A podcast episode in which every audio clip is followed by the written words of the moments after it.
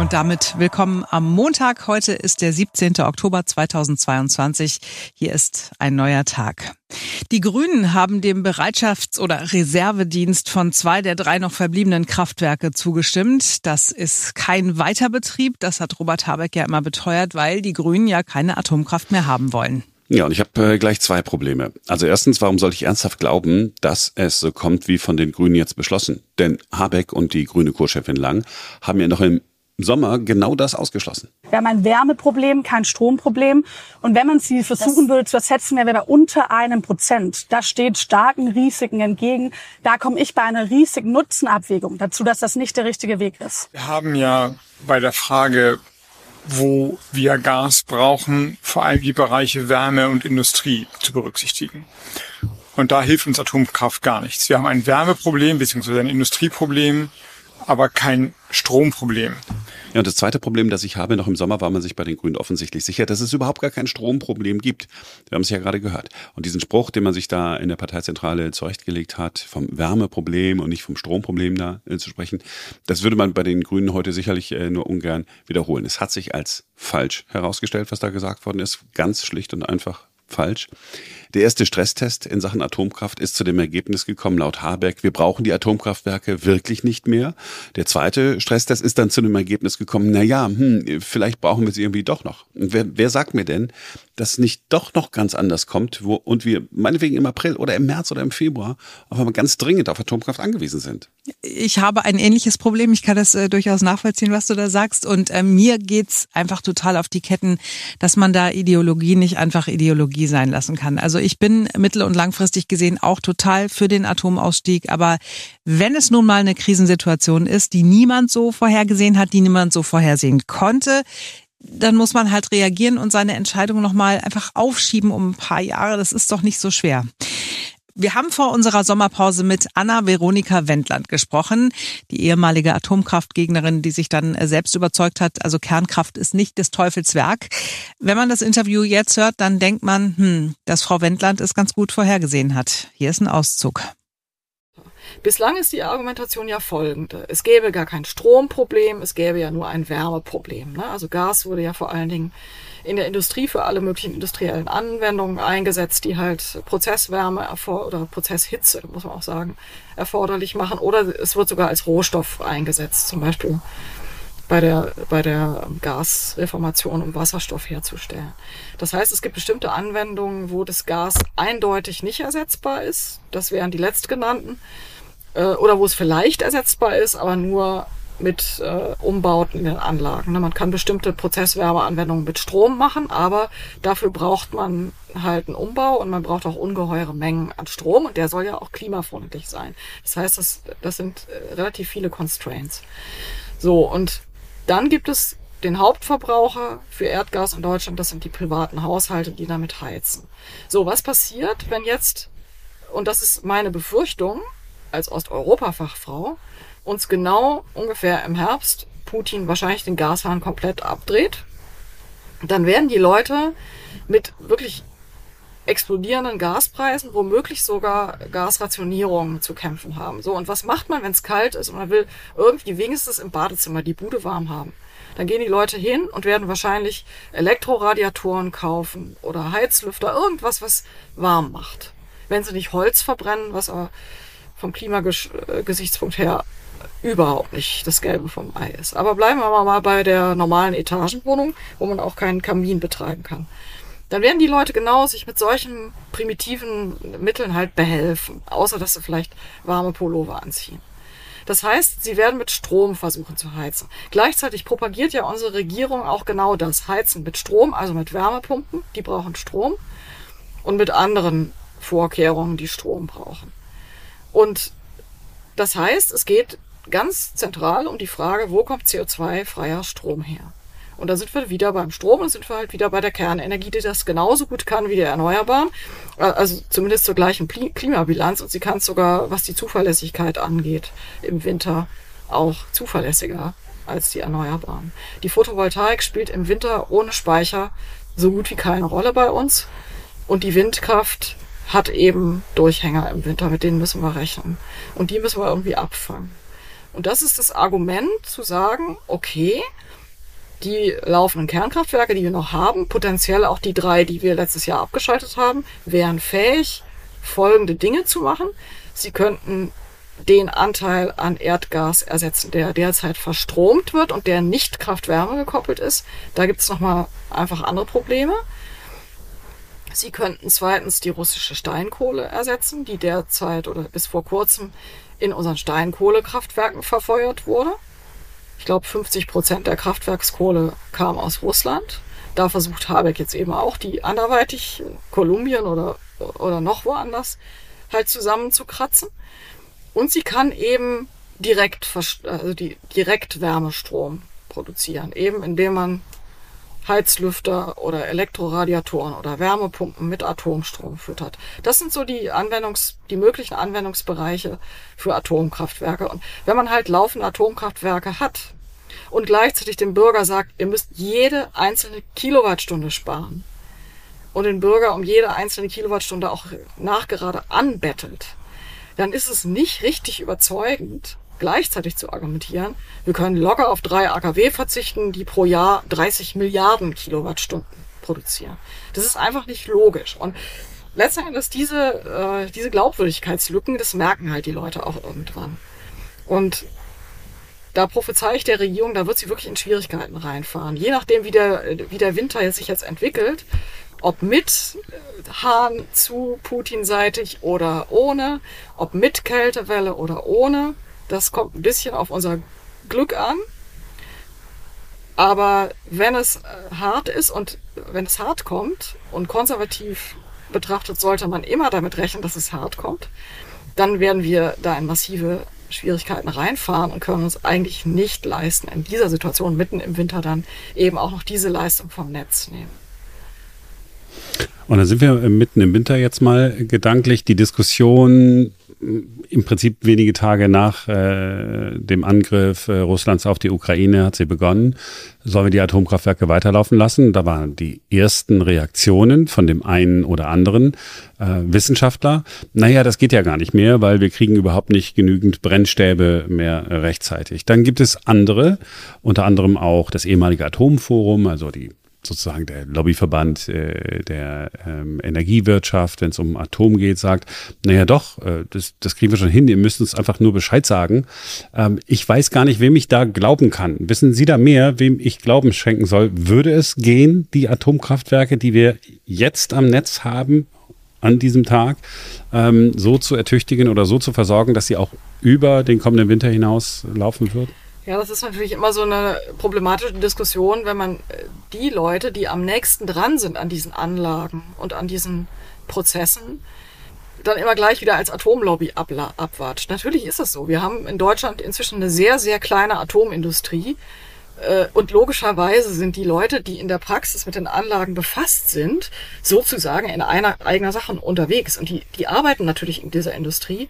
Und wenn man jetzt ihren Aussagen nur deswegen keinen Glauben schenkt, weil sie in der Dis Industrie arbeiten und sie dann als Lobbymeinung halt abqualifiziert, dann werden wir keine validen Aussagen mehr bekommen. Ne? Also wir müssen uns tatsächlich jetzt im Grunde darauf verlassen, was sagt uns denn konkret die Industrie? So, und die sagt folgendes, ähm, Brennelemente zu beschaffen ist nicht trivial, aber es ist auch nicht so unmöglich, wie manche behaupten und dauert auch nicht so lange, wie manche behaupten.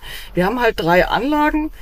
Das sind die sogenannten Konvoi Anlagen. Das ist eine, eine Baureihe von Siemens KWU und die haben ein besonderes Brennelementraster. Die haben 18 mal 18 äh, Querschnitt, also so 18 mal 18 Brennstäbe in einem Brennelement und das ist tatsächlich anders als viele andere Kernkraftwerke. Das muss also für die extra produziert werden. Das ist tatsächlich eine wahre Aussage.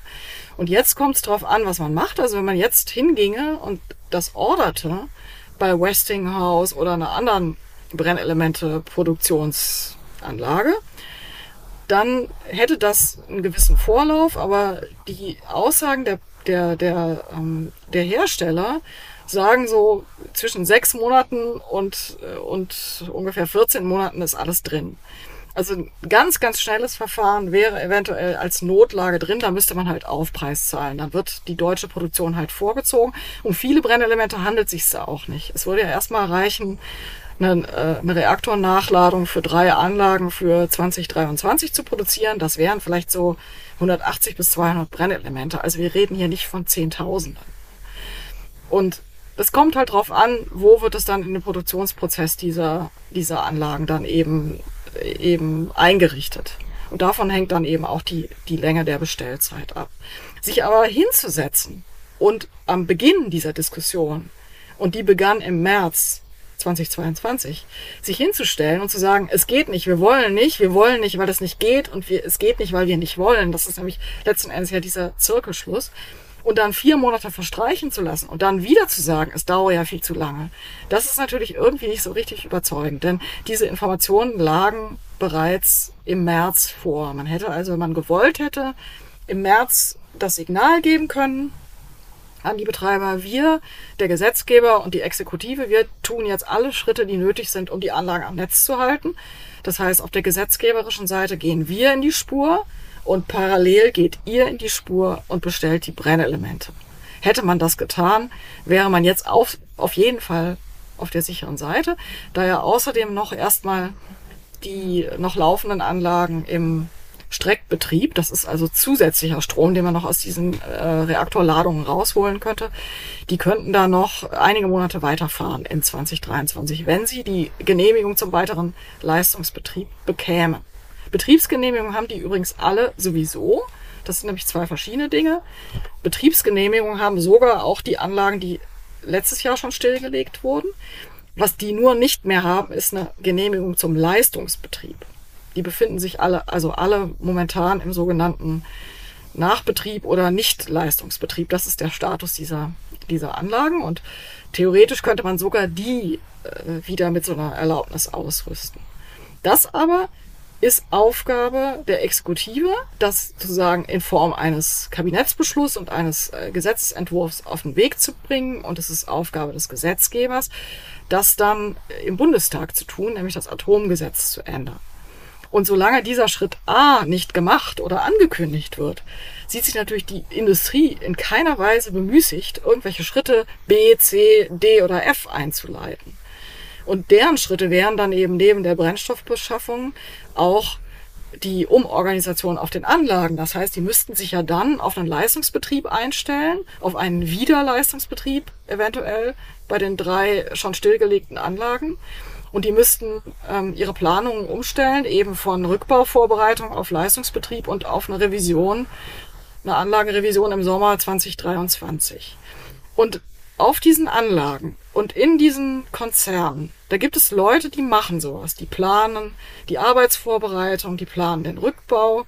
Und diese Leute kosten Geld. Und kein Betreiber wird hingehen und diese Leute jetzt plötzlich an ein neues Projekt setzen, das da heißt, na, mit einprozentiger Wahrscheinlichkeit bekommen wir eine Laufzeitverlängerung. Also arbeitet ihr jetzt bitte und macht die Arbeitsvorbereitung für die Revision 2023 in diesen drei Anlagen.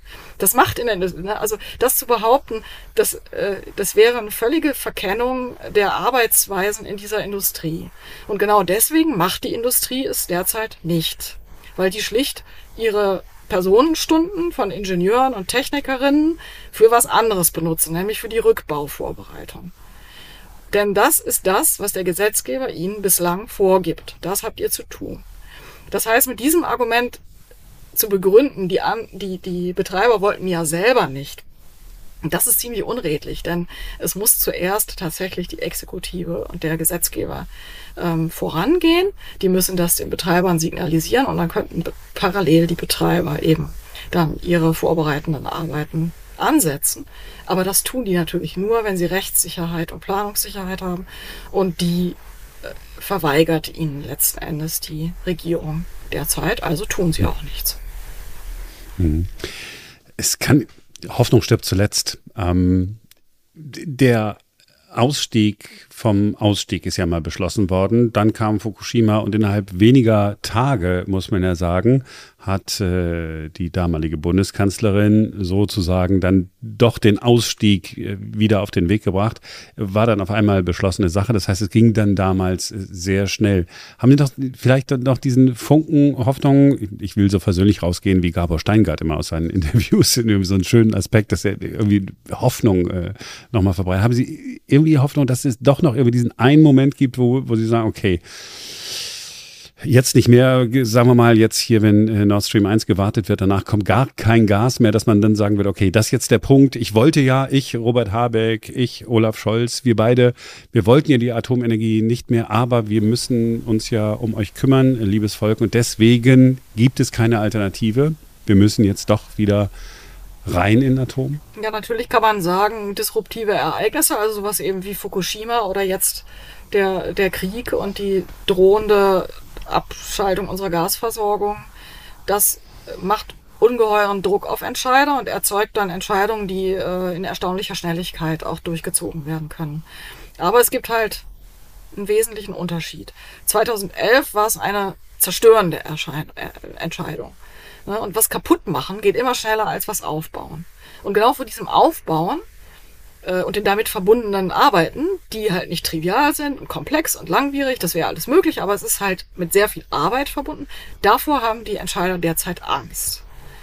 Und sie haben außerdem Angst natürlich vor ihrer eigenen Basis, vor ihrer Partei, also vor dem, äh, letztendlich äh, entscheidet halt ja auch die Parteiräson. Und deswegen haben sie Angst, da was aufzubauen. Sie haben Angst, dass die Kosten-Nutzen-Rechnung für sie persönlich womöglich äh, nicht gut ausfallen könnte.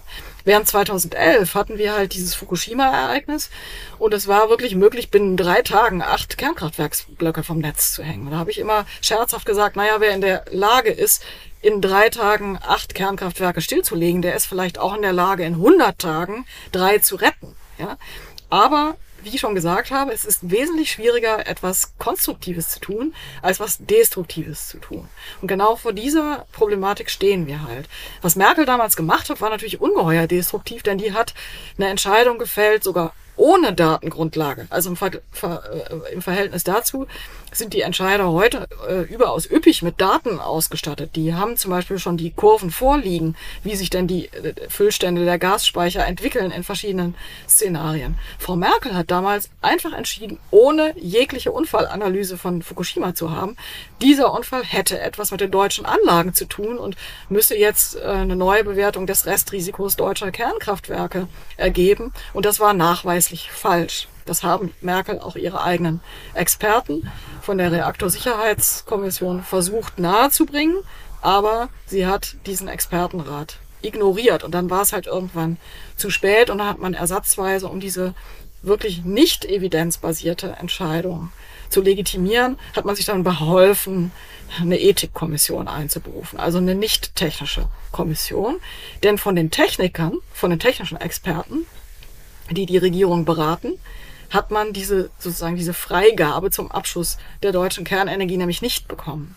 Und deswegen hat man sich dann halt mit einer Ersatzhandlung beholfen und die Leute haben es damals geschluckt, weil das ist ein wichtiger Unterschied zu heute. Klima war kein Thema damals. Ne? Es ging nur darum, das läuft ja mit Erneuerbaren und in der Übergangszeit haben wir das prima äh, zuverlässige Gas von unserem guten Partner Russland, das uns dann über diese Lücken rüberhilft. Ne? Und mit dieser letztendlich Lebenslüge hat man sich halt durchbeholfen bis 2022 und im Februar ist der ganze Laden aufgeflogen. Das kann man jetzt tatsächlich konstatieren. Ja, und wir in der Bevölkerung haben ja auch gesagt, ist alles in Ordnung. Solange äh, Putin das Gas geliefert hat und es schön billig war, fanden wir es ja auch okay. Und als dann Greta Thunberg, das ist auch schon wieder äh, ein bisschen länger her, schon anderthalb, zwei Jahre, gesagt hat, naja, äh, Atomkraft wäre eigentlich doch ganz gut wegen des, äh, wegen des Klimawandels. Im Prinzip sozusagen die Argumentation, äh, die auch ihre ist.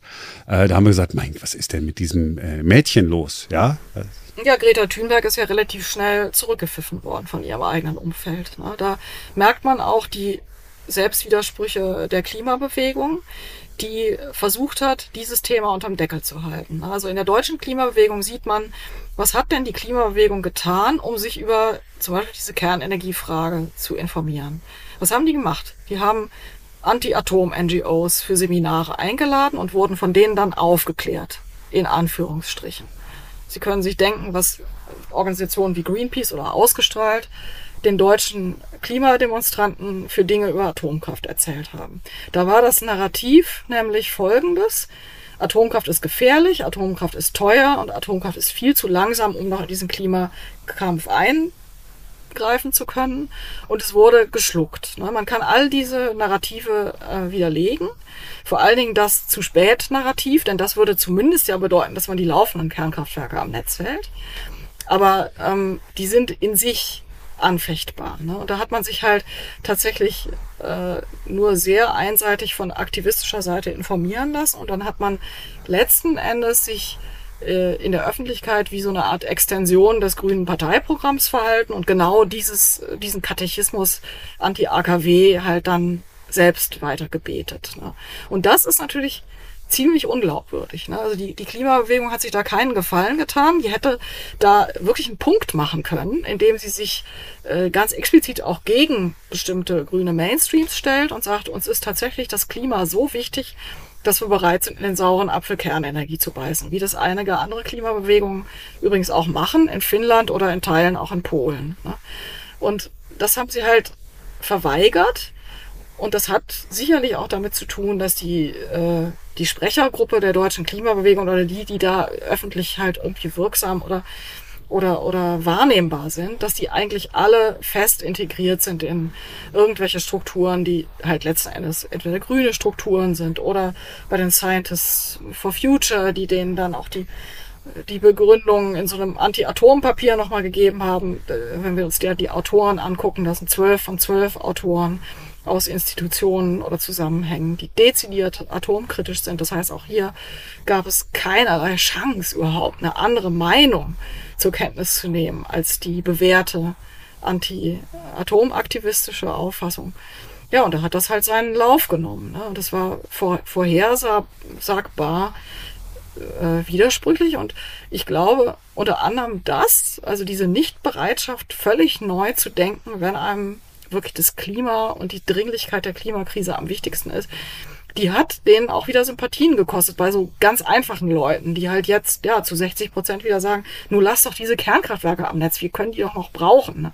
Also die meisten Leute denken auf eine ganz pragmatische Weise. Die, die sagen, hört mal, ihr Grünen erzählt uns Tag aus, Tag ein, dass man noch funktionierende Sachen nicht wegschmeißen soll, aber die Kernkraftwerke, die werden jetzt weggeschmissen, das kann ja irgendwie nicht sein. Ne? Das ist eine ganz pragmatische... Jetzt wirft man ihm bestimmt wieder Populismus vor. Ja, das, das mag sein, das mag sein. Das war mein das sind, Denken. Das sind aber... Äh, äh, ich, ich höre, das sind so Sachen, die ich immer höre, die die Leute mir sagen.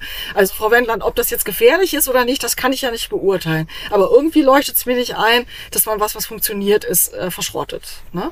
Und das, das ist so vielleicht ein ganz basales Verständnis, was nicht die ganzen Problematiken äh, natürlich mit einrechnet, die die Kernenergie ohne, ohne Zweifel hat, wie zum Beispiel die, die Entsorgung und die Endlagerung. Aber das ist halt, wie die Leute da draußen vielleicht die Sache sehen. Ne? Und wenn, wenn man den Leuten da draußen jetzt sagt, ihr müsst jetzt den Gürtel enger schneiden und ihr müsst jede Kilowattstunde sparen. Und die Entscheider sind nicht bereit, Anlagen am Netz zu halten, die die CO2-arm Milliarden von Kilowattstunden produzieren, dann ist das halt irgendwie nicht so richtig konsistent. Und das beginnen die Leute jetzt zu merken. Ja, das, das ist feststellbar, dass, dass es da zu, zu Brüchen kommen wird. Und das hat sich dann die Regierung zum Teil zumindest selber zuzuschreiben.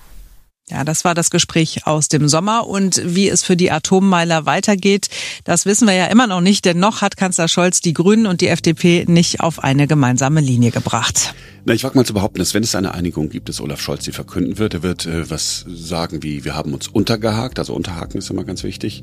Uh, you'll never walk alone ist ganz wichtig. Ich würde jetzt abraten davon, im Zusammenhang mit Atomkraftwerken von Wumms oder gar Doppelwumms äh, zu sprechen. Das könnte dann bei dem einen oder anderen doch irgendwie was auslösen im Kopf, was äh, nicht beabsichtigt ist.